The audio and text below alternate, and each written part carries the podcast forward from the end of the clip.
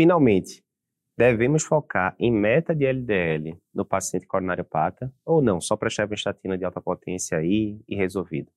Eu sou Eduardo Lapa, editor-chefe do Cardio Papers. Você está na cobertura do Congresso American College of Cardiology 2023.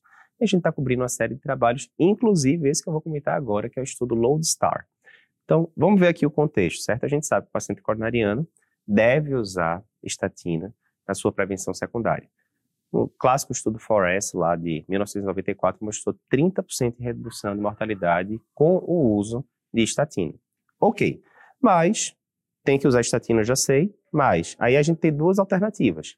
A gente tem uma alternativa em que se diz que simplesmente eu devo prescrever uma estatina de alta potência, que tem estudos que corroboram isso, mas tem outra alternativa que diz, não, eu devo deixar uma meta de LDL, por exemplo, abaixo de 70, é o que diz a diretriz americana, né? E aí, digamos, eu estou ali com o paciente que já chegou para mim, coronariopata, sem tratar LDL, sem tratar hipercolesterolemia, mas que tem um LDL de 80. Pô, 80, ali até uma estatina de baixa, moderada potência, eu já vou trazer esse paciente para essa meta abaixo de 70, por exemplo, preconizado pelos americanos. Não precisaria de uma estatina de alta potência. Será que eu posso fazer isso? Pois é, isso não tinha sido tão bem estudado em um, um trial especificamente desenhado para isso.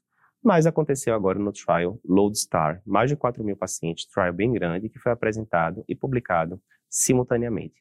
O que é que ele fez, então?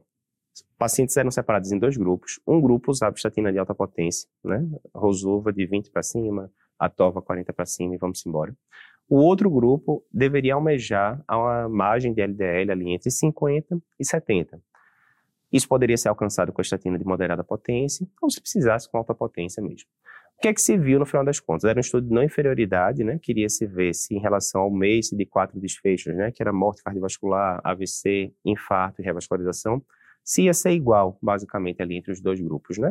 De forma grosseira. E sim, foi muito parecido, não teve diferença, atingiu a não inferioridade, né? Dizendo que as duas estratégias são similares. Contudo, alguns pontos aqui importantes. Primeiro, o LDL nos dois grupos foi praticamente o mesmo, 69 em um grupo, 68 no outro, né? Então, obviamente, se o LDL foi mais, basicamente o mesmo, não era de se esperar que tivesse diferença de desfecho. Segundo, quando você vai para o grupo é, que estava almejando aquele target né, entre 50 e 70, demorou mais tempo para o paciente chegar no target. Né? Então, os pacientes que estavam usando estatina de alta potência desde o começo chegaram nesse alvo mais rápido. Isso tem importância, Eduardo? Pode ter, porque a gente tem estudos com inibidor do PCSK9, por exemplo, mostrando o efeito legado. O que é isso? Isso aí foi um efeito muito descrito já em diabetes que é o seguinte: se você está acompanhando pacientes diabéticos durante dois anos, digamos, e no final dos dois anos os dois estão com a mesma hemoglobina glicada, 7, digamos, mas um grupo chegou nessa hemoglobina glicada desde o começo, o outro demorou, sei lá, seis meses para atingir essa hemoglobina glicada. O grupo que atingiu primeiro o alvo evolui melhor, mesmo a longo prazo. Um efeito muito similar foi mostrado já com os inibidores de PCSK9. Será que a gente tem efeito legado para a estatina? Né? Difícil dizer agora. Então, esse é um ponto importante. Segundo ponto importante, a, a gente sabe que a maioria desses pacientes do estudo, três quartos mais ou menos deles, eram coronariopatas crônicos. Quando a gente vai para coronariopata agudo, tem registro mostrando que esse paciente chegando no alvo de LDL mais rápido, isso pode ter repercussão de diminuição de desfecho. Então, outro ponto relevante. Outra coisa, lá eles almejaram um alvo de LDL entre 50 e 70. Mas, se você vai para a diretriz europeia, o que é que se preconiza? Um alvo de LDL menor do que 55. Se você vai para a diretriz da SBC, o que é que se preconiza? Um alvo de LDL menor do que 50. Qual seria o alvo ideal no paciente coronariano? Ninguém sabe. Ninguém sabe hoje em dia. Por quê? Depois que surgiram os estudos com inibidores de PCSK9, a gente costuma ver agora, tem trabalho que teve paciente que tinha LDL médio de 30 e teve benefício cardiovascular em relação a um grupo menos intensivo. Então, será que 30 é o alvo ideal? Será que é 20? Será que é 35, 40? A gente não sabe. Simplesmente a gente não sabe.